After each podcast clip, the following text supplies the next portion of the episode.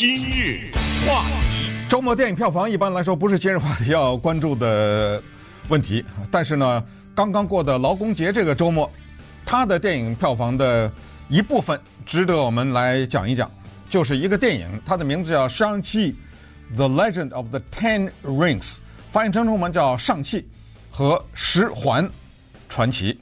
呃，这个电影为什么值得提呢？我相信呢，我们的听众当中、观众当中，有些人要是看过的话，或者听说的话呢，当然对这个背景就了解的比较清楚一点。梁朝伟啊，什么刘思慕啊，什么这些都会变成他们平时的谈资。但是呢，我从另外一个角度要跟大家聊聊这个电影，因为这个电影值得关注的原因，它是美国的漫威或者就是动漫大片当中第一个几乎是。全部由亚裔构成的一个制作团队，从导演到编剧到演员，当然里面有白人演员啊，白人演员演的坏人比较多，所以这是第一，它值得提的。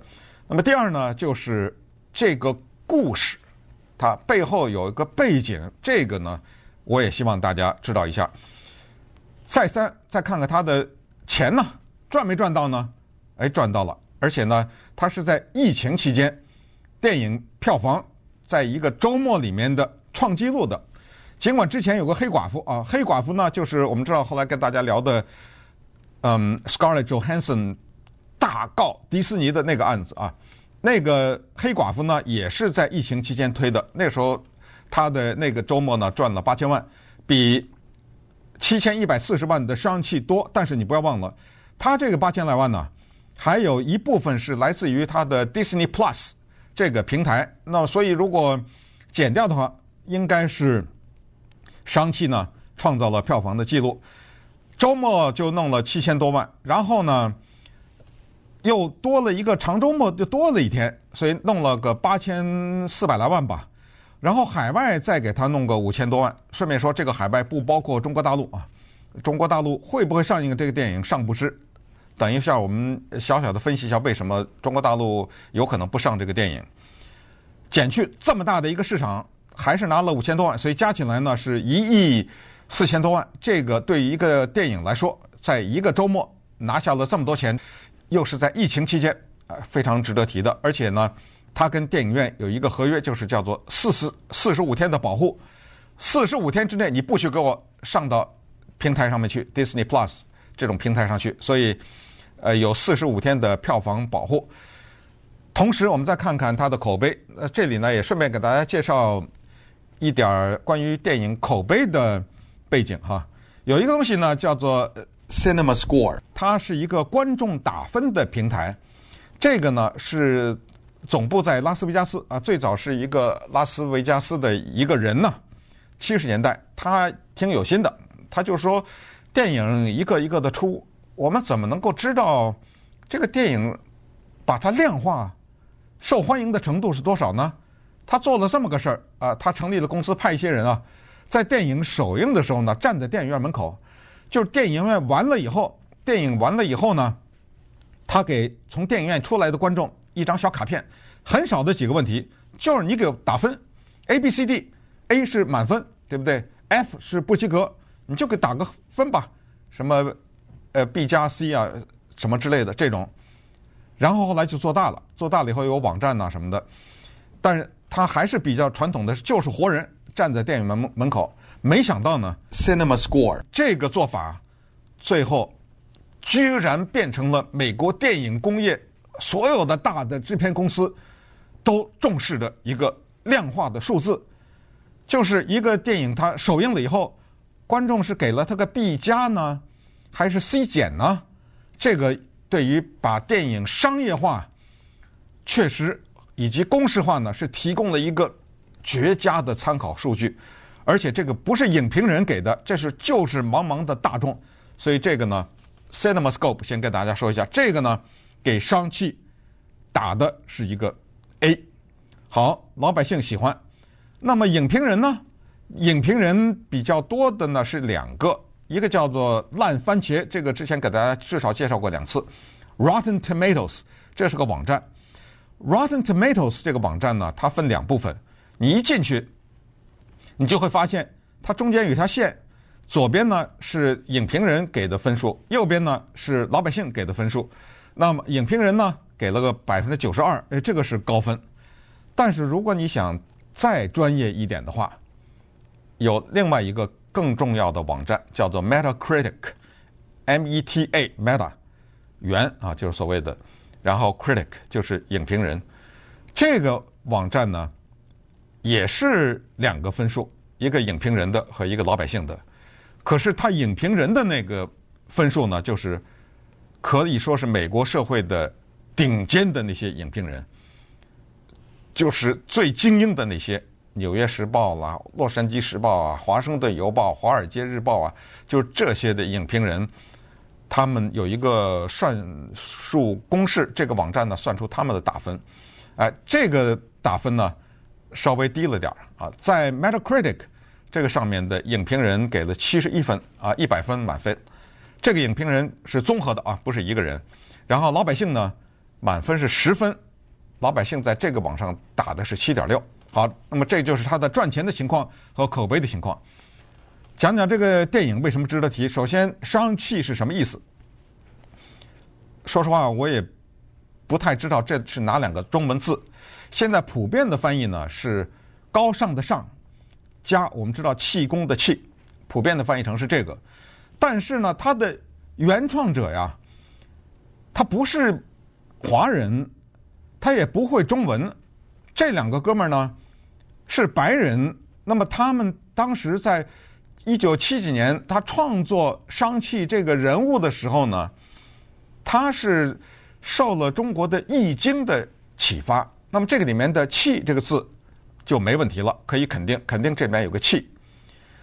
可是当时他们创作的时候说的是 rising spirit 和 energy，这个 rising 呢，在中文里是上下的上的意思，它有上升的意思。后来就有人给它翻译成上，上下的上，上气，而不是高尚的上。但是更有人说，呵 呵这两个字呢是神奇，因为它的确啊很神奇。不知道怎么办了啊！如果您是这方面研究的比较透的话，您可以有根据的提供，就是当时创作这个人物那两个白人，他们脑子里想的是哪两个中国字，或者具体的话，您可以呃提出来啊。呃，这个就不再多说了，就是告诉大家呢，这个电影叫《商祺》，他是一个人的名字。那么这个人呢，是梁朝伟的儿子。梁朝伟在这个电影里呢，演一个反面人物，叫做文武。就是文攻武斗，对不对？就是这个意思啊。文武这个人物值得一提，但讲了这么半天，我得先告诉大家一个事实，就是我没看这个电影，我看的可能性也不太大。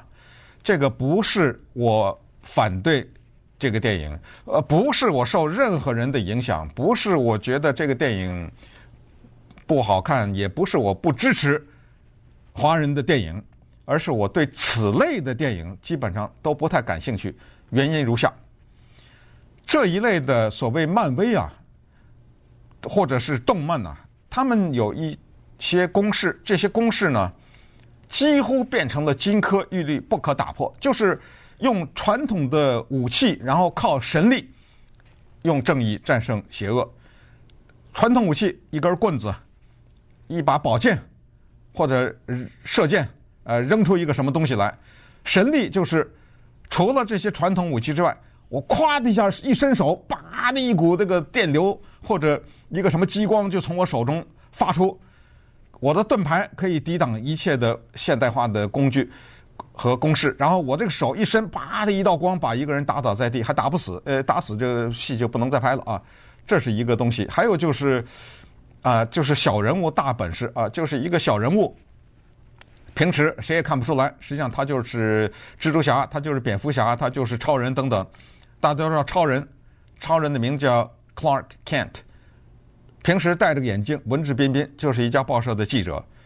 当然身边有女性，呃，爱情是不能少的。可是他身边这个女性都不知道他有这么一个神力，直到有一天，呃，天崩地裂，然后这个女性本人都受到威胁了，呃，他。才现出真身啊！这个女性知道啊，所以一陷一下子不可自拔，陷入情网。呃，这是一种情况。你比如说蜘蛛侠，蜘蛛侠叫 Peter Parker。Peter Parker 那也是一个普通的人，他就是一个大学的学学生，然后在一家报社做业余的摄影师。但是，哎，晚上的时候或者是某一些有必要的时候，他突然之间手里就喷出那个蜘蛛的丝来，能够让他飞檐走壁。啊，这个是蜘蛛侠。蝙蝠侠这人名字叫 Bruce Wayne。Bruce Wayne 呢是一个慈善家，是一个企业家，一个巨富吧。但是大家都不知道，呃，他等他脱下了西装，摘了领带以后，他披上了蝙蝠侠的那套黑衣服，啊，在夜间行走，然后是这个除案呃除恶啊救善，是这么一个情况。那在这个电影当中，这个商气呢，由加拿大演员刘思慕华人扮演，也是这么个人。他平时是干什么的呢？他是一个酒店里面的 valet parking 的这么一个人，他是一个代客停车的一个人。过得挺好的日子，反正就是代客停车，也受尽了一些侮辱啊！人家欺负他，因为在酒店里面做这个，这个几乎就是一个伺候人的工作嘛。但殊不知啊，他身怀绝技，但是呢，他这个绝技有一些障碍。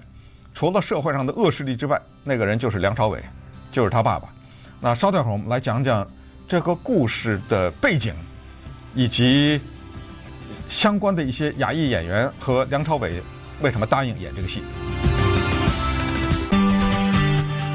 今日话，一九一三年，英国作家、小说家啊，Rex Romer，在他的小说当中呢，创造了一个人物，他自己也没想到，这个人物居然会变得不朽。所谓不朽，就是很多小说创作了很多人物，迅速被人们忘却。可是他自己没想到的是，他创作的这个人物。后来变成了美国漫画文化当中的一个重要的人物，变成了好莱坞电影史上的一个难忘的人物。这个人物叫 Doctor Fu Manchu，傅满洲博士。这是一个邪恶的中国人。这个人的形象在漫画中画出来的是吊睛，两个眼睛是倒八字。一条缝啊，典型的对于华人的污蔑的这种形象，留着长长的指甲。我们也知道，在描绘一些邪恶的华人的时候，会让他们十只手指都留着长长的指甲，然后有一个卷曲的胡子。然后呢，他是邪恶的化身，他的全部的目的，按照 Sex Rohmer。在小说中描绘的就是 kill the white man and take his women，杀掉白人，霸占他的女人，就是强暴白人女性，杀掉白人男性，黄祸，整个的当时对东方的神秘感的恐惧和对所谓这种文化在他们眼中的丑恶、肮脏等等，变成了一个。刻板形象的巩固，然后，在一九七四年的时候呢，就进入到了漫威的世界，Marvel 就是美国的漫画。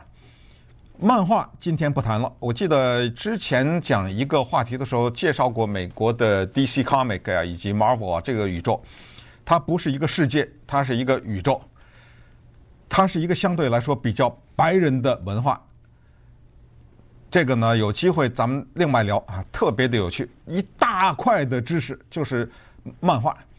这个漫画有超级英雄的人物，你今天听到的钢人、蜘蛛人、蚂蚁人、铁人、什么蝙蝠侠这么些，都来自于这个。它除了这些，还有普通的人的生活，还有神探，那还有一些嗯恐怖的故事，当然也包括色情等等，和世界名著，很多的世界名著都。变成了这种连环画或者漫画的形式，有的是极棒，可以说就那种画呀，它跟电影不一样，因为它是自由度更大嘛。电影你得去搭景啊，你得去设计特技啊什么的。可是那个漫画呢，这个画家的想象力等等，这个我发现我不能开始啊，这个开始停不住了。所以呢，一九七四年的时候，傅曼楚呢，他的。商祺进入，为商祺是谁？是 Fu Manchu 的儿子。他是这个邪恶的华人的化身的儿子。当时呢，也是以一个负面的形象出现，而且这个人物的出现呢，是带了很多的对我们华人的刻板的印象，包括讲英文，呃，I know come 啊，我我不来，I know see 我没看到，就是他是用这种可笑的、简单的这种英文和一些我们刻板的东方人的印象，比如。东方人，尤其是男性，没有幽默感。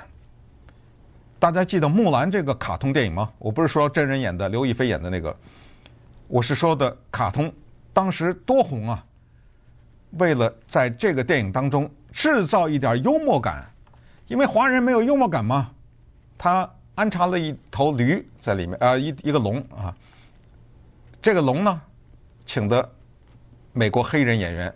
著名的喜剧明星 Eddie Murphy 来配音，那龙说的话都是爆笑的话，哎，他给这个电影增加了很多幽默。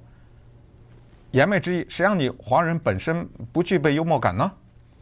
于是，在这个过程当中呢，在《商气》这个电影当中，为了扭转这一些，首先梁朝伟不再叫 Fu Manchu 了，给他起个名字叫文武。然后呢，梁朝伟。他左手戴了五个环，右手戴了五个环，这就是电影的副标题，就是“十环传奇”。他这十个环让他永生，而且让他有无比的神力，同时让儿子上气生活在他的阴影当中。那么在这个过程当中，儿子除了要抗拒社会上的邪恶，包括什么地铁车里面的这些流氓地痞啊，和更大的邪恶的势力之外，还要对付他爸爸。商气变成一个正面的人物，那他还得幽默感呢。咱们一条一条的数，哎，华人有什么东西是刻板印象？哦，没有幽默感，那不行，我得给这个商气增加很多的幽默感。还有一个东西是华人没有的，尤其是特别的是，只是男性，就是不够浪漫，这个是根深蒂固的，不会喜欢。这种没有幽默感的、身材弱小的男性，所以我们华人男性缺乏浪漫的这种感觉，也是一个根深蒂固的。电影剧作、编剧、导演改，对不对？然后梁朝伟，你不能太坏呀！梁朝伟太坏的话，形象梁朝伟也不接啊。这个戏最后就说服了他，就是让他呢演这个文武这个人物，不叫傅曼初，但是呢，他也有他的。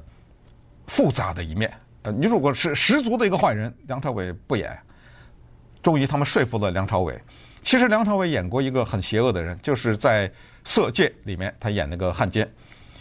导演呢，这个电影的导演值得提一下，叫呃 Destin Daniel Cretton。你一听这个名字，哎呦，哎，我告诉大家呢，他妈妈是日本人，他爸爸是白人。这个电影的编剧 David Callaham 呢，一听，哎呦，这这不是东方人吧？哎，他妈妈是华人，他爸爸是白人，所以编剧算是一半的亚裔，导演也算是一半的亚裔。这个导演呢，就是 Destin Daniel Cretton 呢，特别值得一提，就是他之前呢导演的都是一些比较小成本的电影，但是呢，我个人认为非常的好看。其中跟大家推荐一个他的电影叫做《玻璃城堡》（The Glass Castle）。哇，这个感人至深的一个电影，一一个无家可归的这么一家人啊、有一个有着梦想的父亲啊。呃不说了啊，时间的原因。另外一个电影叫《Just Mercy》，呃，《Just Mercy》呢，这是真人真事。嗯，刚才说的那个《The Glass Castle》也是真人真事啊，就是讲刚才说说的这个《Just Mercy》啊，是讲那个美国的监狱的系统当中对黑人的不公平的对待的这么一个问题。所以呢，好，那么这个背景呢，基本上也就是这样。那这个电影呢，接下来我们看看它的表现，因为它在接下来几个礼拜都没有其他的大片跟它抗争，所以预计它接下来票房呢。会创作出，会创造出，呃，更高的一些记录来。